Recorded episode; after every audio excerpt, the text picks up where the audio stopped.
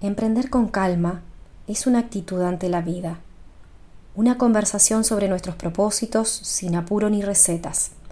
Soy María Marta y recién llegando a los 50 comprendí la verdadera dimensión de la vida, la oportunidad generosa que tenemos cada día que volvemos a despertar.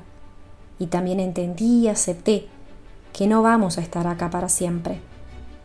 Me di cuenta de que quería dejar de correr, pero no de compartir y me formé en redacción de textos para vender y en marketing.